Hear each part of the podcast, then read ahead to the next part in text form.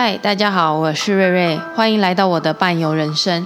让我们用声音一起遨游全世界。无论你是通勤搭车、开车塞车、骑车飙车、寂寞难耐、煮饭做家事、半夜睡不着觉，一起来听我把人生哼成歌吧。伴游人生在各大 podcast 平台上架喽，好评加留言、订阅加分享，都可以让我开心无比。任何问题都非常欢迎来信询问，谢谢。今天这一集要带大家前往我自己在工作上或私下都很喜欢的国家——土耳其。讲到土耳其，让你想到什么呢？土耳其冰淇淋、土耳其浴、伊斯坦堡、伊斯兰教、热气球、棉堡，还是常常有恐攻呢？这一集呢，先让大家解开一些对土耳其的刻板印象，给大家先简单认识一下土耳其。土耳其的领土横跨了欧洲和亚洲，但是呢，其实欧洲的部分只有占领土的百分之三。因为地理位置的关系，所以土耳其半西半中，却又不中不西，在我心里也一直是一个很特别的国家。常常很多人问我，如果有十天左右的假期，你会推荐去哪里？我不假思索会回土耳其。为什么呢？除了第一个最重要的价钱来说，土耳其的性价比是非常高的。因为你同样是去玩十天左右，土耳其淡季的时候，便宜的团体行程大概四到五万就能成型。有时候在冬天，甚至还有那种三字头的团费。尤其是这几年，里拉，里拉就是土耳其的货币，叫里拉，贬值很多。那土耳其当地的物价和消费也相对比台湾便宜一些。第二个原因呢，就是土耳其动静皆宜，老少咸宜。它不像有一些国家可能会一直参观教堂、博物馆，或者一直看风景，看到最后呢，好山好水好无聊。可能前几天还兴致勃勃，到但是到后面就兴趣缺缺。但以土耳其来说，它属于综合性比较高，有漂亮的风景、特殊的地形地貌，有丰富的历史古迹、浪漫的爱琴海、地中海，它也有温泉，也有热气球，动静皆宜。带长辈、带小朋友的家族旅游，或者是夫妻的蜜月旅行。甚至是一群朋友出去玩，以各个年龄层来说，我个人觉得都还蛮 OK 的。讲到带长辈的话呢，我突然想到，有一次我带的团里面刚好有一对夫妻带着婆婆，总共三个人参加土耳其团。其实这个婆婆她也没有很老，我记得她不到六十岁，但是她很可怜。因为这个婆婆才走到第二天下午，行程才走到第二天下午，她就不小心跌倒。虽然当下他都一直说没关系，没关系，他还能走路，没什么大碍。但后来回到饭店之后，我还是决定大家去医院检查一下。只是因为那一天去的医院，因为比较乡下，那也比较阳春，所以当时就只有稍微打个石膏就回来了。那我们土耳其行程基本上都是天天移动，天天换饭店的。所以隔天到下一个城市行程结束后，我带这个婆婆换了一间大一点的医院照 X 光，结果一照不得了了，她的手臂骨头好像断了。那医生当下就建议说，她要开刀打钢钉进去固定。在这里，我不得不佩服这个医生，他超级有效率的医术。当天晚上马上安排住院开刀，而且重点是隔天早上就可以出院，所以我们团体还可以趁隔天早上移动到下一个城市之前，把这个婆婆接出来。但因为出院后每天都还是得做伤口检查和换药膏，所以当时我每天真的都超累。除了白天要带其他客人走完行程，晚上回到饭店后，还要再陪婆婆去附近的医院检查和换药。其实看这个婆婆这样，我也是觉得他很可怜，因为他被打了三十几根钢钉，重点是呢，他这个全部的医疗费用是天价，换算成新台币的话，大概五十万左右。虽然旅行社都有帮客人保险，但因为保的都是旅责险，所以意外医疗的理赔都有上限。只能说好险，他的儿子媳妇出发前非常有远见，竟然帮婆婆有投保了三份个人旅平险，她可以完全给付。与此同时呢，在这同一团里面，当时真的多灾多难，因为除了不小心跌倒的婆婆。一边还要处理和男朋友吵架、想要脱队的客人。重点是呢，她这个男朋友没有参团，他们是远距离吵架。这个远距离是女生人在土耳其和朋友一起旅游，她男朋友在韩国工作，行程才走到第三天早上，她就私下来问我，她可不可以脱队回去？她没有心情玩。我本来很紧张。想说，我是不是哪里没有做好，或者哪里让她玩的不开心？但她后来掏心掏肺的跟我说她的感情问题。她说她其实是要回去挽救，挽救他的感情，希望我可以帮他找出最快能飞去韩国的方法。于是我也真的帮他找出了当天可以飞过去的航班，他也就真的走了。大家可能会想问。土耳其是跟团好还是自由行好呢？我绝对是推荐跟团的。为什么？不是因为我是旅行社人员的关系，主要有几个原因。第一个一样是价钱。以土耳其来说，团费其实不会比自由行来的贵。直飞的土耳其航空来说的话，团体机票的票价通常会比个人机票来的便宜一些。而且行程必去的几个大点，不管你团费多少钱，他都一定会排。像是第一大城伊斯坦堡，或者是古城埃菲索斯，大家都很喜欢的棉堡和卡帕多奇亚，这些都是土耳其行程的标准配备。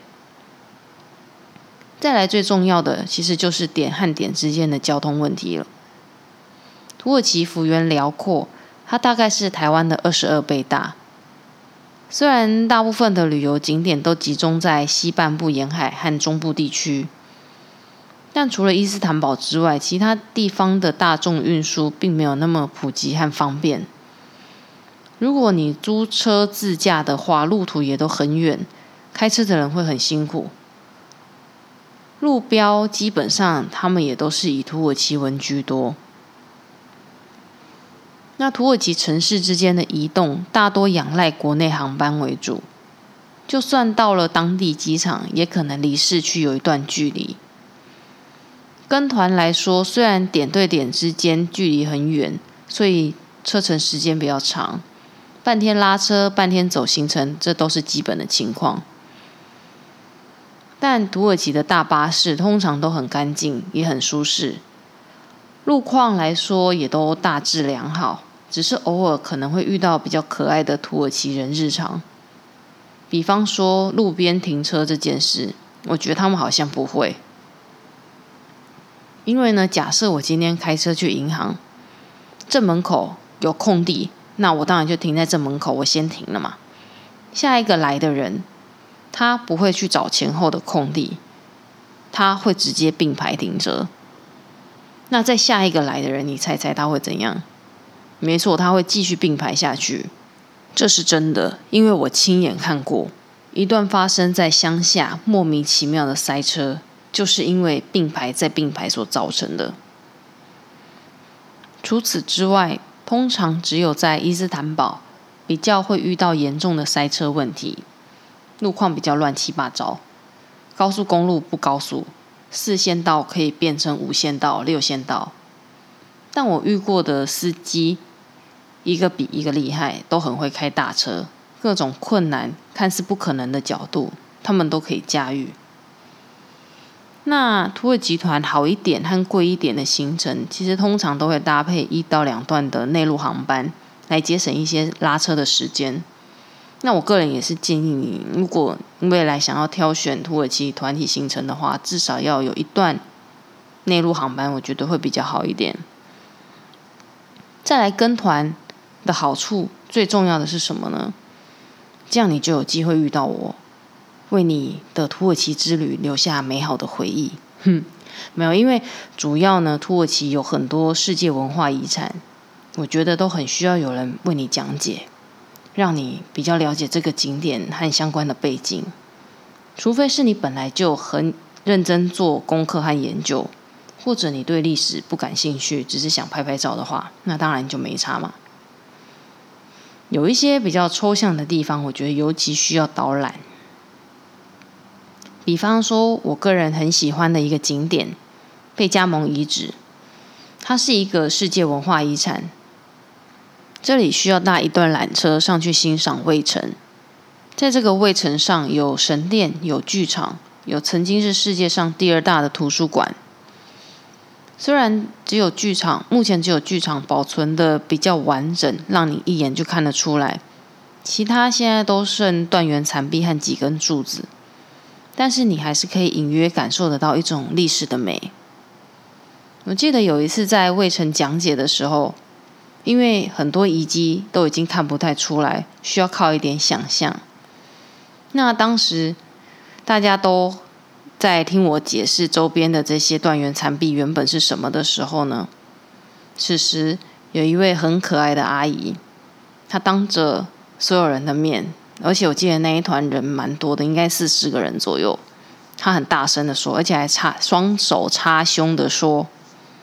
你叫我花四万多块来这里想象，瞬间呢，那个空气凝结，现场安静了大概有十秒，然后呢，我瞄到了其他客人的白眼，我决定，我装作没听到，我继续说下去，免得他太尴尬。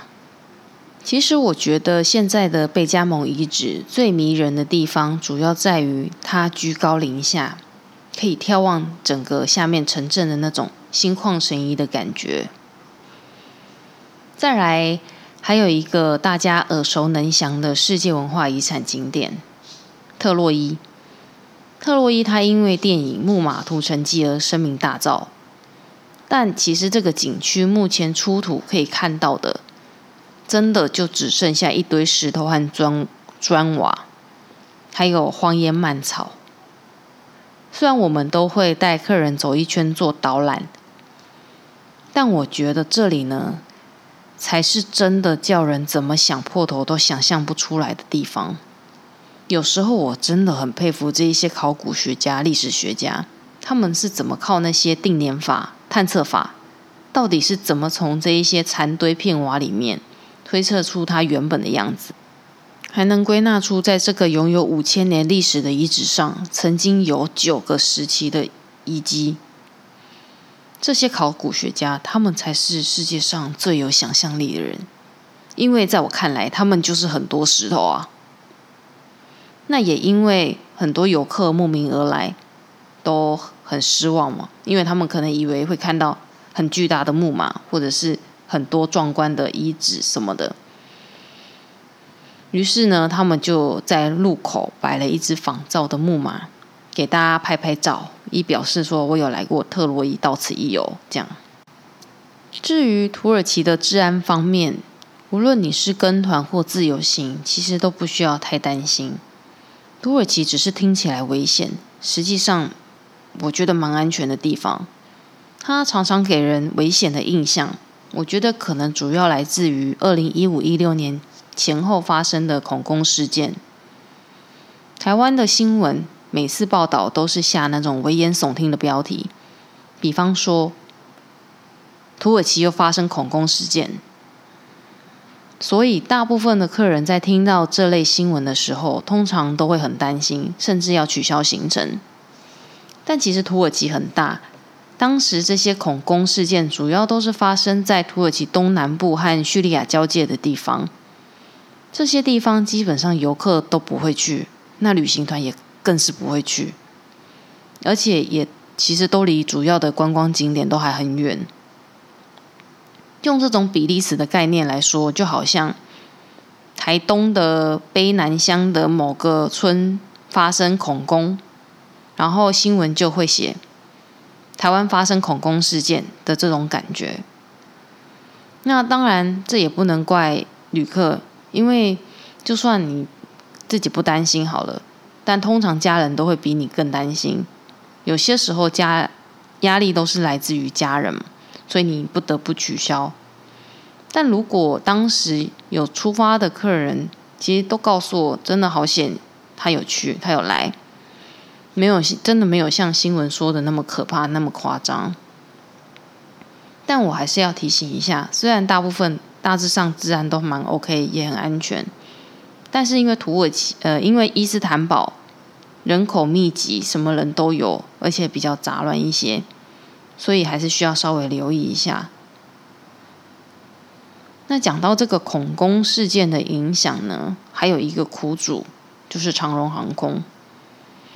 二零一六年三月的时候，长荣曾经风光起航直飞伊斯坦堡，那个时候给所有的土耳其团都带来很大的影响，因为呢，它的机票很便宜，所以那个时候土耳其的团费也开始变得很便宜。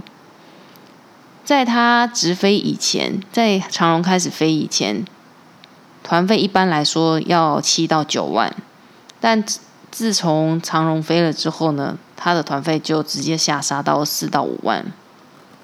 但很可惜，它大概也只有飞了五个月左右，就不敌恐攻的阴霾，取消了航班。那自此之后也再也就没有复飞了。然后现在就只剩下土耳其航空还有直飞伊斯坦堡，但这个下杀下来的团费就再也回不去了。至于土耳其航空，它是我个人蛮喜欢的航空公司之一。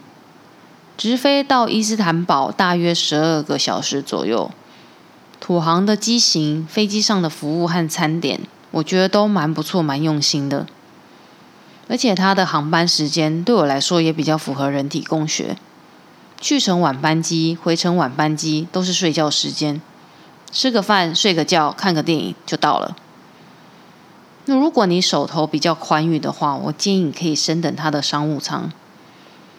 它的商务舱除了可以平躺之外，也是标标准准的商务舱服务规格，甚至它还多了免费的 WiFi，还有专门的厨师服务你吃、服务你喝。而且通常它升商务舱的价格会比其他航空相对便宜。在此，我要特别感谢我的一组客人，托他们的福，让我去年带了一团土耳其的豪华团，除了吃吃好住好之外，也让我有机会和他们一起躺着飞去土耳其，还有幸能住在美丽的博斯普鲁斯海峡旁的五星级酒店。至于如果要飞去欧洲其他城市的话，因为我们的长荣华航其实直飞欧洲的航点不算太多，所以土航我觉得是一个很好的选择，因为它本身飞欧洲的航点很多。那你先飞到土耳其再转机的话，通常它的衔接时间都蛮漂亮的。那再来还有一个最重要的就是回程。因为呢，如果你是搭土航回程的话，它回程的航班是晚班机，但它那个晚不是那一种晚到半夜四点的那一种，它的晚大概是晚上一点多左右的航班，所以通常一上飞机你就可以直接睡觉了。但是呢，有一些航空公司，像是阿联酋，我个人没有很喜欢，不是因为这航空公司的关系，是因为。它的航班时间，它的回程，我记得航班时间应该是在凌晨的四点半左右，从杜拜机场起飞回台北。那这种时间呢，非常折磨人，因为不管你年纪多大，或者是年轻人，其实都受不了，因为你就算是从其他地方转机过来的航班。通常也是十一二点就已经到杜拜了，那这中间四五个小时，你也不可能一直逛街。虽然杜拜机场的免税免税店是二十四小时的，但是你逛来逛去，其实也就这样。所以通常在这个时候呢，你可以在登机门附近看到很壮观的睡觉奇景，一堆人躺着、坐着在椅子上。那如果你没椅子坐的，也有很多人是躺在地上睡觉的。那讲到这个阿联酋航空呢，阿联酋从台北飞杜拜的机型用的是空中巨无霸 A 三八零。很多客人都跟我说，他很想做 A 三八零，他觉得他的梦想就是他要做 A 三八零。那我觉得有这个梦想很好，而且人生有机会至少做一次，我觉得是值得的。但我真的也不喜欢，不是因为我当初没有考上阿联酋，对他怀恨在心，主要是因为呢，A 三八零如果它满载是五百多个人，五百五十个左右哦。那你想想，如果五百五十个人左右在桃园机场登机会是什么情况？会很久。那因为从杜拜回去还好，是因为他登机有两条空那个空桥，所以不会那么久。但是五百多个人在一架飞机上，其实我觉得那个压迫感是蛮大的。而且客人都会觉得说，哎，飞机大座位就会大，其实没有，不要误会，你飞机大或小。你买的是经济舱的话，基本上座位大小都差不多，并不会因为 A 三八零飞机比较大，你坐经济舱的座位就会比较大。那还是回到我们的土耳其，那在这边和大家分享一下我第一次带团去土耳其的心情。我只能用四个字形容：超级紧张。因为呢。土耳其虽然有当地导游，但是土耳其的当地导游都是讲英文的。那这个英文呢，因为通常他们都会有一些口音，所以你必须很认真听，你可能才听得出来他讲什么。再来就是土耳其有很多古文明，这些古文明呢都有很多专有名词，你必须要念书，你可能才听得懂他讲什么。所以呢，为了这个行这一团，我。大概花了三个月的时间准备，我念了三个月的书，因为我很怕我有哪里讲不好，或者是哪里听不懂，会很尴尬。因为通常都是导游讲解一段之后呢，我们再做同整和翻译。那我这一团的导游刚好也很可爱，他每次一讲就很忘我，就会噼里啪啦讲很久，但其实他讲来讲去，可能都在讲同一件事。可能他光 Ladies and Gentlemen 他就讲了八次，然后就会讲很久。然后呢，当我翻译的时候，我当然不可能一直先生们、女士们嘛，所以我可能翻译的时候就很简短。所以他可能噼里啪啦讲了五分钟，但我可能最后讲了三分钟。然后客人就说：“哦，为什么导游讲那么长啊？你讲那么短？”我说：“没有，因为他从头到尾讲的都是同一件事，我只是帮你整理了一下。”那。那团我记得也有一个很好笑的事情，也算很尴尬的事情，因为我那一团刚好好死不死呢，团上有两个人他是拿美国护照的。那我在出发前一天嘛，我看到名单的时候，我想完蛋了，有两个拿美国护照，万一我不小心翻错了，不是很尴尬吗？但好险，他们一路上人都很好，然后好险也都还算蛮 OK 的。那刚好有一天。我们在呃爱菲索斯的时候，刚好那一天呢，在我们在路口做讲解，然后呢，导游在说：“哎，这个地方之前怎么样？后来为什么遗被遗弃啦？”然后他就讲了一个专有名词，然后我当下就愣了，我就想说这到底是什么？他就是讲了一个字叫 malaria，然后然后讲完就直接把麦克风给我，然后我那时候愣在当下五秒。然后我就想不出这个到底是什么。我知道他可能在讲某一个病，但我不知道这个病是什么。哎，但好险，那两个美国护照的人竟然也不知道。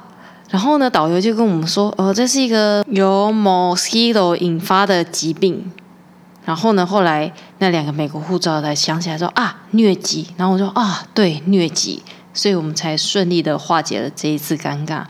但好险，后来都还算蛮顺利的。然后一样在这一团，我记得有一个很好笑的事情，因为我们有一天呢到安塔利亚的时候，我们去住了一个地中海旁边的酒店，非常漂亮。然后呢，因为其实我也没有去过，当我们巴士靠近那个饭店的时候呢，就有客人跑来问我说，在车上的时候就跑来问我说：“哎，我们是住这间酒店吗？”我说：“对。”他说：“嗯。”他就偷偷告诉我说：“嗯。”如果有高楼层的房间，可不可以给我？然后我当下就先回他说：“我说这个可能等一下我们到饭店 check in 的时候，我看我们拿到的房号再来做安排。”那很好笑的事情是因为呢，这间饭店它是一个三角形的形状，有一点像是金字塔。那刚好饭店真的就给我两间高楼层的最高楼层的房间。那因为他们刚好是四个人嘛，两间房。然后我就想说，好吧，既然老天爷都给我这两间房了，那因为其他的客人几乎也都是一大组人比较多的嘛，他们通常都会想要住在一起。那我就想说，好吧，那就这两间高楼层的房间就安排给你们最高的。然后呢，吃饭的时候，因为我们通常在土耳其的时候晚餐都在饭店吃，吃饭的时候呢，客人就告诉我说：“哎，我问你哦，为什么？”别人的房间都有阳台，我的房间没有啊！我就说哦，因为你的楼层是最高楼层，就是金字塔顶端，它上面就没有阳台。然后低楼层像一楼、二楼的才有，还是说我帮你换药吗？因为你的那个楼层确实是行政楼层，因为上面是写行政楼层嘛。他说哦，没有没有，不用了不用了。然后后来呢，晚上的时候很晚的时候，大概十点、十一点的时候。我在大厅遇到他们，我就说你们为什么不回房间，在这边干嘛嘞？然后他们就说，没有，我们在这边上网，因为这边收讯比较好。我们房间好像没有收讯。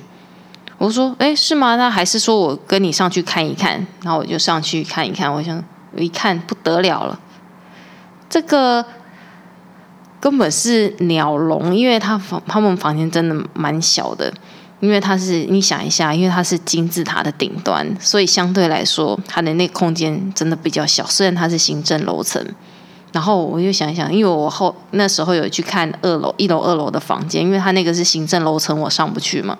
然后我就想，哇，房间大小差真多，但是我也不好意思跟他们说，因为那个心里总是会不好受嘛。但我当下只有一个结论，我就想说，真的是。